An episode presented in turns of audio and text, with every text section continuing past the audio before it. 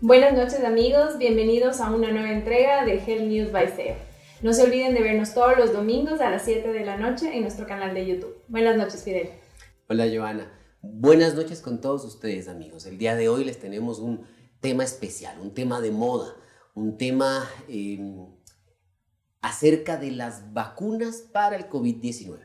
Eso quiero conversarlo y vamos a conversarlo con el especialista el invitado el día de hoy, el doctor Fernando Terán, quien es médico internista de eh, Medinter, justamente este grupo de médicos de medicina interna con quien tenemos convenio en el Centro de Especialidades Ortopédicas. Fernando. Muchas gracias Fidel, Joana, es un placer para mí estar el día de hoy eh, con ustedes. Mil gracias Fernando. Bueno, Joana comenzaba creo con una pregunta. Sí, ¿cuál es, cuál es la función que tiene la vacuna en el, en el COVID? ¿Cómo, ¿Cómo nosotros la tomamos? ¿Qué hace nuestro organismo? La vacuna es, em, lo que genera es una respuesta del sistema inmunológico, es decir, expresar, em, expresar en las células una proteína de superficie que hace que el sistema inmunológico se active y cada vez, y cuando venga, ahora sí, el coronavirus o el SARS-CoV-2, genere una respuesta y yo me pueda defender. Yo tengo una pregunta al respecto y es que si la vacuna lo que intenta es presentarme al, virus para que mi cuerpo lo conozca y sepa qué hacer cuando se enfrente directamente con el virus en sí mismo, ¿por qué hay siete, ocho vacunas, que la rusa, que la eh, de AstraZeneca, que la de Pfizer? ¿Qué diferencia hay entre una y la otra? O sea, ¿por qué, ¿por qué no simplemente coger y presentarle al virus al cuerpo? ¿Y por qué un proceso de generación de más de un año? Que además dicen que es corto, entonces, ¿por qué? Bueno, el, el, tema de las vacunas es un tema bastante complicado durante la historia de la humanidad, pero eh, finalmente ahora para el SARS-CoV-2 se han utilizado distintos mecanismos para que el sistema inmunológico eh, reaccione frente a eso. Entonces, tenemos algunas vacunas que actúan a través de una, de una partícula de, que se llama RNA mensajero, ¿sí? que es una partícula genética que le envía una información a la célula para enseñarle a la célula y presentar en su superficie una, una partícula eh, que se llama antígeno y que hace una reacción con el sistema inmunológico. Entonces, le genera una respuesta al sistema inmunológico y después, eh, cuando se vuelva a juntar o llegue el virus, se sepa defender. Existen otras vacunas que tienen, utilizan un vector, es decir, una partícula de virus y ingresa una partícula, una partícula cortada del virus a la célula y la célula le, la, célula que aprende a producir esa, ese tipo, esa partícula, entonces también hace una reacción. Y otra otro tipo de vacunas es una fracción del virus, pero muerta, ¿sí? atenuada. Eso hace que el sistema inmunológico, frente a esa partícula muerta, reaccione. Cuando viene el virus, otra vez va a reaccionar. Bueno, aquí nos surgen muchas dudas y creemos a veces que la vacuna, después de ponernos la vacuna, nos hace que estemos libres del virus. ¿Es verdad que después de vacunarnos no podemos volver a contagiarnos? Bueno, realmente lo que queremos hacer con la vacuna es que tengamos una respuesta del sistema inmunológico para que podamos defendernos mejor. El, tener una vacuna no significa que no me voy a, volver, me voy a enfermar o volver a enfermar. Significa que mi respuesta va a ser mucho mejor si es que me, contagio del, coronavirus. Como que a, lo mejor nos, va a disminuir los síntomas o la posibilidad de una mortalidad pero no tanto así como nunca más volvernos. Eh, así es, no, no, no significa que no me va a dar, ¿sí? Significa que cuando hablamos del tema de vacunas o de inmunización, lo que hablamos es, lo que hablamos es que el paciente no se va a enfermar gravemente. Ya. Otra pregunta al respecto.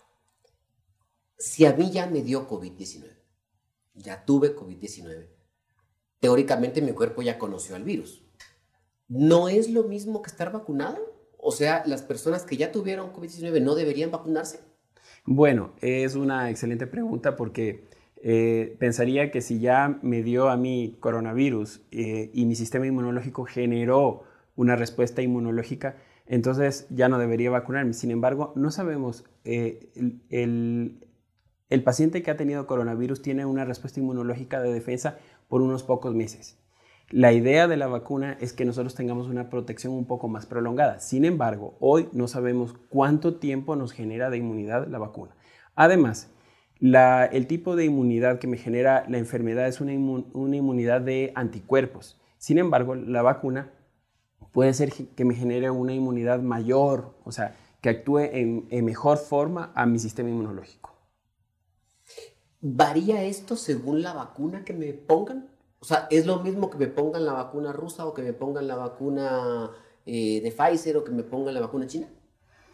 Eh, las vacunas, existen algún, un sinnúmero de vacunas ahora. Hoy sabemos que las vacunas, eh, la vacuna de Pfizer, la vacuna Moderna, la vacuna de Johnson Johnson, son vacunas que están un poco más difundidas a, nivel mundial y en nuestro país solo tenemos la vacuna de Pfizer. sabemos que en sus estudios en sus estudios de, evaluación tienen una mayor eh, efectividad la vacuna de Pfizer, porque llegó a tener un 96% de efectividad. La vacuna de Moderna tuvo un 94% y la vacuna de Johnson Johnson al principio, las primeras semanas, tiene un 78%, luego la siguiente al 21 día, a los 21 días tuvo un 80% y llegó hasta el 93% a, los 30 días. Entonces, eh, vemos que la respuesta del sistema inmunológico a medida que va pasando los días va mejorando. Sí, pero da lo mismo que me vacune la una, la otra o la otra, de acuerdo a la disponibilidad que tenga mi entorno de vacunarme. En pocas, en definitiva, la vacuna que me ofrezcan, bienvenida sea. La que tú tengas la posibilidad de vacunarte, esa es la que debes vacunarte. Correcto. Y esto, y esto con el cambio de la vacuna, porque ahora que mencionas que, bueno, en el país solo tenemos la de Pfizer, pero ¿por qué la diferencia de que, por ejemplo, la de Pfizer necesitemos dos dosis y que Johnson se ponga una? O sea, ¿cuál es la diferencia? ¿Por qué no tratar de hacerlo más fácil? Porque, claro, dos dosis complican un poco las cosas, ¿no? Eh, el, tema de las dosis es, es, un tema del fabricante, ¿no es cierto? Pero depende de los estudios que hicieron. Entonces, la primera dosis de Pfizer le, le pusimos al paciente y a los 21 días ponemos un refuerzo porque en los estudios se vio que hasta no, no tener una segunda dosis, mi sistema inmunológico todavía no generaba la respuesta de inmunidad, ¿sí?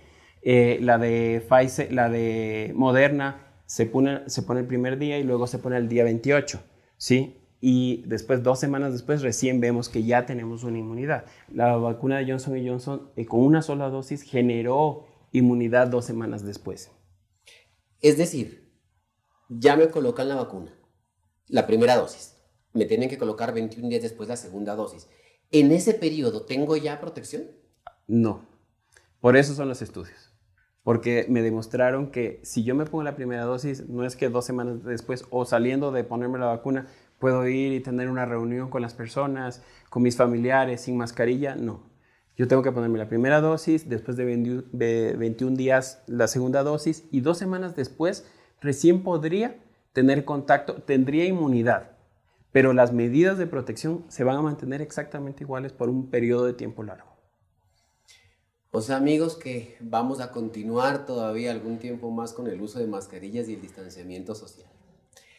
En cuanto a esto, Fernando, justamente tú decías que ya una vez que yo tengo inmunidad, em, podría comenzar a disminuir estas, estas medidas de precaución.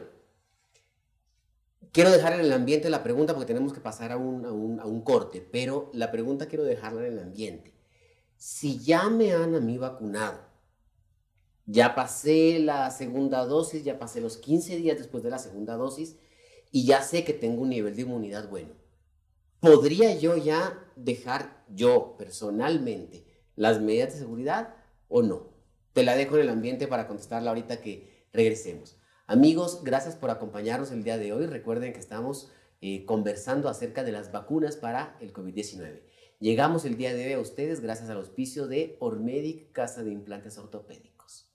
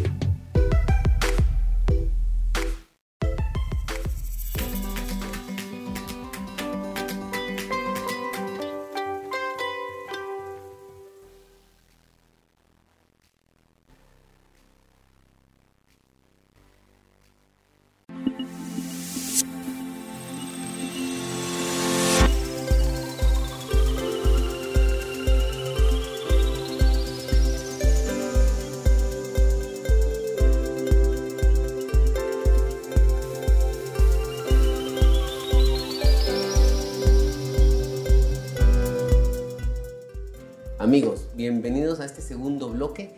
Eh, les recuerdo, el día de hoy estamos conversando con el doctor Fernando Terán, especialista en medicina interna de Medinter, acerca de las vacunas para el COVID-19. Fer, lo que habíamos dicho, habíamos dejado en el ambiente. Si yo ya estoy vacunado, ya pasé todo el tiempo, toda la cosa, ¿puedo dejar de cuidarme o no debo? Eso es lo que todos queremos. Todos los pacientes preguntan si es que después de vacunarse, saliendo de la vacuna, puedes ir a hacer lo que quieres. Quitarte la mascarilla, pero realmente eh, no, porque nosotros tenemos que vacunarnos primero, eh, tener la segunda dosis a los 21 días, después de eso dos semanas de, hasta que se genere mi, mi sistema inmunológico y además de eso tenemos que mantener todavía las medidas de cuidado, porque porque nosotros eh, se ha probado que tiene una eficacia para que tal vez nosotros tengamos, si es que nos contagiamos, tengamos una mejor respuesta de nuestro sistema inmunológico y la enfermedad no sea grave. Pero no sabemos todavía, no se ha comprobado todavía eh, la transmisibilidad de la enfermedad de una persona que ha sido vacunada. Entonces, eso todavía está en estudio y no podemos saberlo. Entonces, todavía tenemos un largo tiempo para seguirnos cuidando, usar mascarilla, tener distanciamiento de al menos dos metros eh, con las personas y no ir a lugares en donde haya aglomeración de personas. Es decir, que de todas maneras toca seguirse cuidando, porque sí, yo puedo estar vacunado y puede que no me dé o puede que me dé suave, pero podría estar llevándole el virus a la familia. Bueno, Fernando, aquí también yo creo que esta es una, una pregunta de todas las personas que nos ven y es, el rato que nos ponen la vacuna, ¿qué síntomas podemos presentar? ¿Cuáles van a ser las reacciones que podemos tener de esta vacuna? Eh, bueno, eso es importante esa, esa, esa, pregunta porque la mayoría de las, de las cosas que les preocupa a los pacientes es eh, el, efecto o el, el efecto secundario que voy a tener. Si es que me va a dar la enfermedad, no nos va a dar la enfermedad pero sí podemos tener algunos, algunas reacciones. Las más básicas son dolor en el sitio de, colocación de la vacuna, de la inoculación, eh, y unos síntomas que pueden ser un poco mayores, sobre todo en la segunda dosis, que puede ser fiebre, malestar general, dolor de cabeza, náusea, eh, dolor articular, dolor muscular. No creo que vaya más allá de eso, del, del efecto. Y eso tiene una explicación científica. Es porque está produciéndose una eh, estimulación del sistema inmunológico y está generando una, pequeña respuesta inflamatoria. Entonces, eso no va más allá de eso. No van a ser los síntomas típicos que tenemos del, COVID, porque obviamente para todo, todo lo que ya hablamos en nuestro programa anterior sobre el COVID-19, que lo pueden eh, volver a ver, no sería volver a tener un COVID, no sería la misma, la misma intensidad de los síntomas, o sea, sería simplemente esto de la respuesta inmunológica que nos estás diciendo. Así es, esto no va a durar más allá de tres, cuatro días para que no tengan miedo y se coloquen la vacuna, por favor. Todas las personas tienen que colocarse la vacuna. Ahora, tú dijiste hay un detalle en lo que, en lo que decías, y era que la segunda dosis puede dar un poquito más fuerte el efecto secundario que en la primera dosis. ¿Aplica esto también para las personas que tuvieron COVID? ¿Quien tuvo COVID debe vacunarse? ¿Cuánto tiempo después de haber tenido COVID debería vacunarse? ¿Solo una dosis? ¿Dos dosis igualmente? ¿Cómo funciona este tema de la vacunación en pacientes que ya tuvieron COVID? Todos, absolutamente todos los pacientes tienen que vacunarse, incluso las personas que ya han tenido COVID. Eh, eso es, es, imprescindible, ya que eh, una persona que ha tenido puede generar anticuerpos eh, por un periodo de tiempo. Sin embargo, esa persona se puede volver a enfermar. Entonces, lo importante es saber que el paciente en este momento de la vacunación no tenga COVID su médico le dará el alta y después de eso el paciente puede vacunarse. Hay ahora un poco de controversia, eh, sobre todo porque en algunos países de Europa se está optando por darles una sola dosis a los pacientes que recientemente han pasado por el COVID. Eh, eso todavía no está comprobado y el fabricante, en este caso Pfizer o Moderna, no han eh, todavía sacado ningún documento que certifique que diga sí, les pueden vacunar solo una dosis. Eso es una decisión de, un poco de los gobiernos, pero la vacuna está hecha para recibirse en dos dosis. ¿sí? Entonces, tienen el paciente que tuvo, se vacuna después de un, periodo de tiempo y va a tener inmunidad. En cuanto a este nivel de, de vacunación e inmunidad, se ha hablado muchísimo acerca de que tengo que vacunar al 70% de la población, al 80% de la población para lograr un efecto en rebaño. ¿Qué significa este efecto en rebaño ¿Y qué significa? ¿Que tengo que llegar a ese nivel para qué? E, eso eh, significa que si yo tengo una mayor cantidad de la población vacunada, voy a tener una mayor, un menor crecimiento de los contagios en el entorno de esa población. Entonces, claro, como tengo más personas vacunadas, menos enfermos, voy a tener, eh, eh, voy a tener mayor inmunización de la población, ¿no es cierto? Entonces, esas personas no se enferman. Sin embargo, eh, este fenómeno se, se, lo puede ver a, a lo largo del tiempo y yo creo que la inmunidad de rebaño puede llegar recién en el próximo año. Ya. Nos va a tocar todavía esperar un buen tiempo para seguir cuidándonos. Y más entre más nos demoremos en vacunarnos. Así es. Aquí, aquí yo tengo una pregunta y yo quiero aprovechar a Joana, porque Joana es hematóloga y yo sé que ella nos va a dar la, la respuesta al efecto. Dentro del formulario de vacunación se pregunta si tomas anticoagulantes o no. Hace poco salió un, tema en Europa de que algunas vacunas estaban dando problemas de coagulación. ¿Qué tan cierto es? ¿Qué tan eh, falso es? O si yo soy una persona que tiene, no sé, pongo un ejemplo, 93 años de edad y tomo anticoagulantes porque tuve un problema cardíaco hace algunos años, ¿debo también vacunarme? ¿Es riesgoso? ¿Qué pasa con esto? Bueno, esta pregunta es muy interesante y la verdad que sí quisiera eh, comunicarles a todos que los pacientes que están tomando anticoagulantes no tienen que suspender el anticoagulante para vacunarse y sí se pueden vacunar. El problema surge de, como ustedes saben, la vacuna es una vacuna intramuscular, por lo tanto hay un riesgo en los pacientes anticoagulados o antiagregados con aspirina, por ejemplo, de que desarrollen un hematoma. Sin embargo, esto no es suficiente para suspender la vacuna, porque al fin y al cabo es un hematoma que se puede resolver mientras estamos protegiendo a, pacientes con riesgo de tener la enfermedad del COVID. Entonces, las únicas recomendaciones, sobre todo en pacientes tomando anticoagulantes como la warfarina, que se hacen chequeos periódicos de INR, es hacerlo un día antes para ver que no estén sobre el rango que tienen que estar y nada más, el rato de la vacunación, tratar de no hacer masajes, sino simplemente tener una, apoyar fuertemente en el lugar de la, de la inyección y nada más. Pero no hay ninguna contraindicación y más bien hay que promover que sí, estos pacientes se tienen que vacunar. Es decir, todos tenemos que vacunarnos, volvemos a lo mismo. Edades para vacunación. 105 años tiene que vacunarse. Sí. 16, 14 años debería vacunarse. Sí, la vacuna de Pfizer está estudiada en pacientes desde los 16 años hasta cualquier edad. Y la vacuna de Moderna está, eh, está estudiada para pacientes a partir de 18 años para adelante. Y el resto de vacunas igual, todos a partir de los 18 años hasta los 105 años. Correcto. En cuanto a, todo este tema de la vacunación, han surgido un montón de, de situaciones en el país de cuáles son los grupos que primero tienen que vacunarse, eh, cuáles más adelante. Y dentro de eso, eh, pues los médicos fuimos uno de los primeros grupos en, vacunarnos. ¿Qué lleva a, las políticas públicas a que escojan quiénes van antes y quiénes van después? ¿Cómo, cómo manejan más o menos este tema? Esas son decisiones de, las políticas, o sea, de, los gobiernos, básicamente. El Ministerio de Salud es quien programa eso y en todo el mundo ha sido más o menos homogéneo. Y es evidente, quien más riesgo tiene de contagiarse es quien está atendiendo a los pacientes que tienen COVID. Entonces, la primera línea de, de inmunización siempre tiene que ser el personal que está atendiendo a esos pacientes. Dígase el médico, dígase la enfermera, el auxiliar, el personal de limpieza, el personal eh, incluso administrativo que tiene un contacto directo con el paciente que llega a, recibir la atención de, salud por, por, el COVID. Entonces ellos, ellos al, estar en contacto pueden contagiarse y, y contagiar a miembros de su familia o de su comunidad.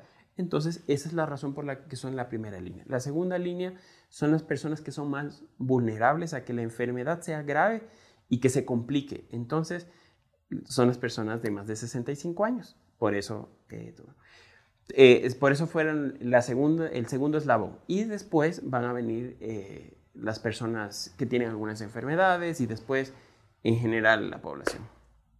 Correcto. Bueno amigos, vamos a un corte que tenemos que eh, hacer en este momento.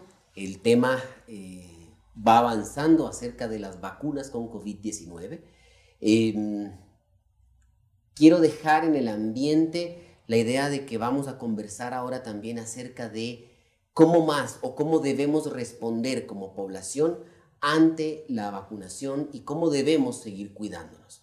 Recuerden que llegamos hoy gracias al auspicio de Ormedic, eh, una casa de implantes médicos. Y em, nada, los dejo y les recuerdo que todos los domingos a las 19 horas estamos aquí en Health News by SEO.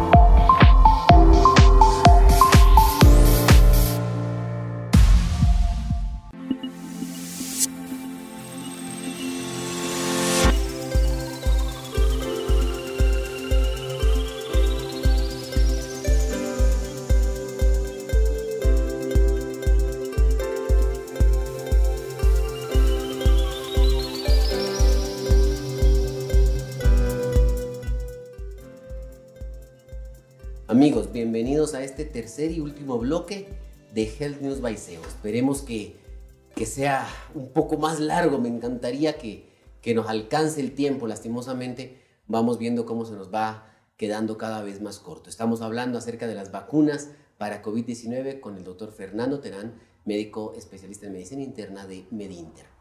Fer, em, hemos hablado ya y hemos dicho que prácticamente todo el mundo tiene que vacunarse.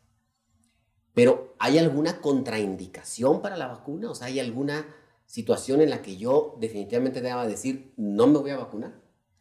Sí, existe una, una sola contraindicación para la vacuna y es el paciente que ha tenido una reacción alérgica grave. Dígase, como reacción alérgica grave a un shock anafiláctico o un edema angioneurótico. ¿Sí? En, por algún momento de su vida y más aún si ha sido como respuesta a una vacuna, a cualquier tipo de vacuna. ¿Sí? Esos pacientes no se pueden vacunar. Pero también eh, está descrito en el CDC que los pacientes que han tenido reacción alérgica a la primera dosis de la vacuna no se pueden poner la siguiente dosis. ¿Ya? Y también si es que conocemos que alguno de los componentes de la vacuna podría yo tener algo de reacción alérgica. Entonces, eh, hay que leer el momento de la vacunación, qué son los componentes y si el paciente tiene una cartilla de alergias, demostrar que tiene alergias a ciertos, pero una reacción alérgica grave, shock anafiláctico y un edema angioneurótico. Así es, seguro, seguro, el personal que les va a vacunar es un personal que está capacitado y que va a tener eh, antídotos para revertir una reacción alérgica. Eso es seguro. Y los pacientes se deben observar más o menos entre 15 y 30 minutos después de la vacuna eh, con el personal de vacunación para ver que no haya tenido ninguna reacción. Por si acaso, cualquiera de estas. Bueno, ahora de lo que tú mencionabas de los estudios que tenemos ahora en, desde los 16 años hasta, bueno, los que tengan. Aquí los niños, ¿qué pasa con los niños? ¿Cuándo se van a poder vacunar? Porque tienen que hacerlo en algún momento, pero ¿cuándo, ¿cuándo es que comienzan no hay ningún estudio aún en niños, están todavía, porque ustedes saben que estudiar en niños es una cosa bien compleja en los temas de ética. Entonces, los niños, como no tienen capacidad de decidir si yo entro en un estudio para entonces ellos no, no pueden todavía estudiarse si es que la vacuna está Pero si es que después de el dos tercios de la población se ha vacunado, sabemos que no ha hecho ningún efecto en los adultos, entonces eh, entrará el proceso de vacunación. Seguro, porque los niños son, unas son unos son el medio de contagio de muchos grupos vulnerables. Sobre todo que no presentan síntomas, entonces muchas veces, claro, ellos están asintomáticos y contagian a los abuelitos, personas mayores. Así es. Acerca de esto de las vacunas, hay un tema que comienza a, a, mezclarse por, por la temporada y por el momento en el que estamos. Y es que ahora comienzan también ya con el tema de las vacunas para la influenza. ¿Puedo vacunarme contra la influenza y al mismo tiempo COVID-19? ¿Debo esperar algún tiempo? ¿Cómo, cómo funciona este juego entre vacunas? Es una, es, una preocupación también, es esa porque es una época de vacunación para influenza justo cuando empieza el año y cuando hay brotes. Hemos tenido menos brotes de, de influenza por utilizar mascarilla, pero debemos vacunarnos porque incluso en el momento de pandemia nosotros tenemos que estar cubiertos contra otro tipo de infecciones que pueda simular mucho el cuadro de, COVID. Entonces debemos vacunarnos contra influenza y de entre la dosis de la influenza y, el, y la vacuna de COVID debe haber por lo menos, por lo menos 15 días. ¿sí? Eso es lo que nos dice el CDC. Correcto. Aquí, aquí me surge a mí una duda porque ya hemos dicho quién debe vacunarse, ya hemos dicho que prácticamente todos tenemos que vacunarnos. Pero ¿qué pasa si yo soy un paciente inmunodeprimido, un paciente que tiene una enfermedad inmune? ¿Cómo va a reaccionar ese em, sistema inmune mío que ya está afectado el momento en que me coloque la vacuna? Todos los pacientes deben vacunarse, absolutamente todos, incluso los pacientes inmunodeprimidos por diabetes, el paciente inmunodeprimido porque tiene VIH. Eh, la duda creo que a veces es importante es en los pacientes que toman medicación inmunomoduladora, en los pacientes que son que tiene algún, alguna enfermedad o padecimiento autoinmune, por ejemplo, la artritis reumatoide. Entonces, los pacientes con artritis reumatoide, ellos utilizan medicamentos que modulan su sistema inmunológico. Entonces, el rato que van a ser vacunados tiene que comunicarse con su médico para que sepa, ¿sí? que se va a vacunar y posiblemente algunos de los medicamentos deben suspenderse, de, suspenderse posterior a la aplicación de la vacuna.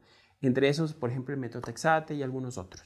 Se suspenden una, una, semana o dos semanas, está escrito ya, está establecido el, qué medicamentos deben suspenderse y cuánto tiempo. Entonces se comunica con su médico, le comenta y él le guiará de cómo debe hacerlo.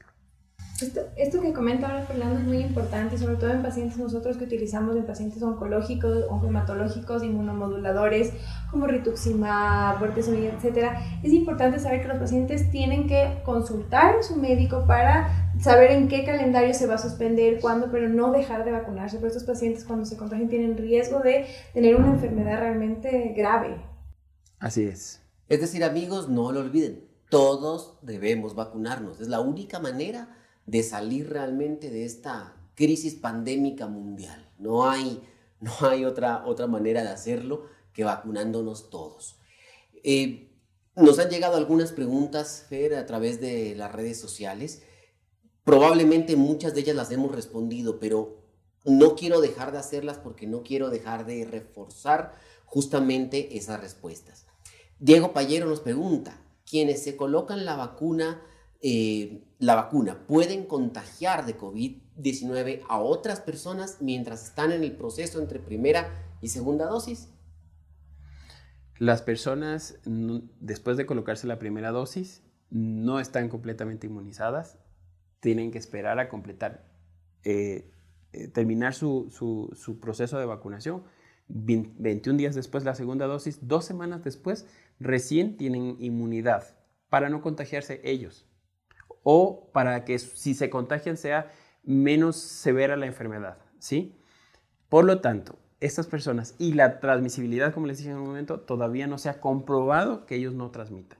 Incluso el CDC eh, en, sus, en sus cartillas y en sus guías de manejo para la comunidad dice que, por ejemplo, si nosotros como médicos ya recibimos las dos dosis, nos vamos a reunir nosotros, completadas las, las dos dosis, eh, dos semanas después podemos estar reunidos sin mascarilla, como lo hacemos ahora. Aquí tenemos otra pregunta de Patricio González que nos dice que sus padres, adultos mayores, sobrevivieron al COVID, pero que tuvieron unos síntomas terribles.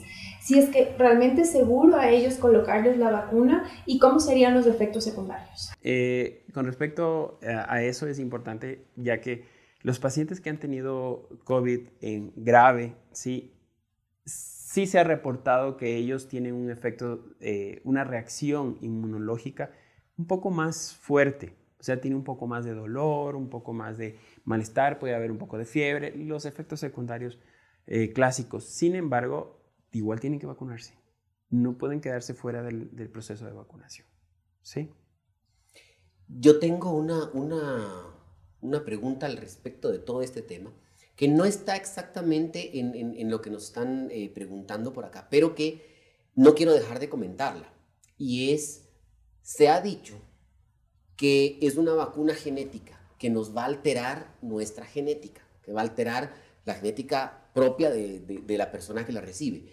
Y lo otro que se ha dicho es que nos están colocando un chip a través de la vacuna, que es un chip 5G y que a través de esto nos van a dominar en pocas. ¿Qué tan cierto es eso?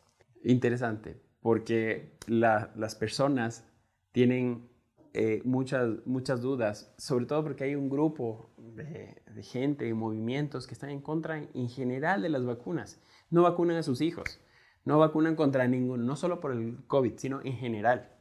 Entonces, eh, sabemos que la vacuna va a salvar la vida de las personas, así que debemos vacunarnos. Y eh, básicamente, con, con respuesta al método que ha utilizado Pfizer y Moderna para hacer la vacuna, que es utilizando un fragmento de ARN mensajero, que lo que hace es educar a la célula para que eh, genere un antígeno, como, usan, o como escuchan ARN, piensan que se va a mezclar con el material genético, le va a poner un chip. Eso es mentira.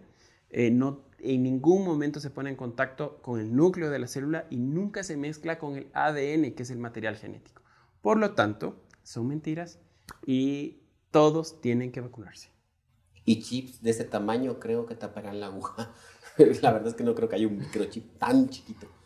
Eh, Joana, tú tienes una, una pregunta más todavía. Tenemos de Andrea Vaca que me parece muy importante recalcar si las vacunas que se están colocando actualmente en el Ecuador son eficaces y son seguras. Eh, las vacunas que, están, que se está utilizando en el Ecuador por ahora es la vacuna de Pfizer y se ha respetado toda la cadena de custodia. Eh, se ha vacunado al, personal eh, médico, ahora está en proceso de vacunación de los ancianos y es, se ha respetado, por lo tanto es segura y hay que vacunarse. Bueno amigos, hemos llegado al final de nuestro programa acerca de las vacunas del COVID-19. Como siempre el tiempo se nos queda corto. Eh, creo que habría un montón más de, preguntas al respecto, pero que pues el tiempo nos irá eh, ayudando a que ellas sean respondidas. Fernando, muchísimas gracias por haber aceptado la invitación y por habernos acompañado el día de hoy creo que quedó un poco más claro el tema de quiénes debemos vacunarnos. Muchas gracias Fidel, Joana. Es para mí un gusto y un placer estar aquí y además de eso poder contribuir para que la gente eh, se informe, se eduque y poderles ayudar con respecto a estos temas del COVID y muchos otros temas que tenemos. Joana, muchísimas gracias también a ti. Una, una noche más hablando de temas médicos. Muchas gracias Fidel, como siempre, muchas gracias Fernando por, por aceptar la invitación. Eh, recalcamos otra vez, todos se tienen que vacunar contra el COVID-19. Tenemos que ser súper enfáticos en esto. Agradecerles a todos ustedes y que nos sigan viendo por nuestro canal de YouTube todos los domingos a las 7 de la noche. Muchísimas gracias a ustedes. Eh, les quiero recordar que el próximo domingo, 11 eh, de abril, son elecciones y por esa razón no vamos a emitir el programa específico de ese domingo. A partir del siguiente domingo los esperamos como todos a las 19 horas por nuestro canal de YouTube Health News by SEO.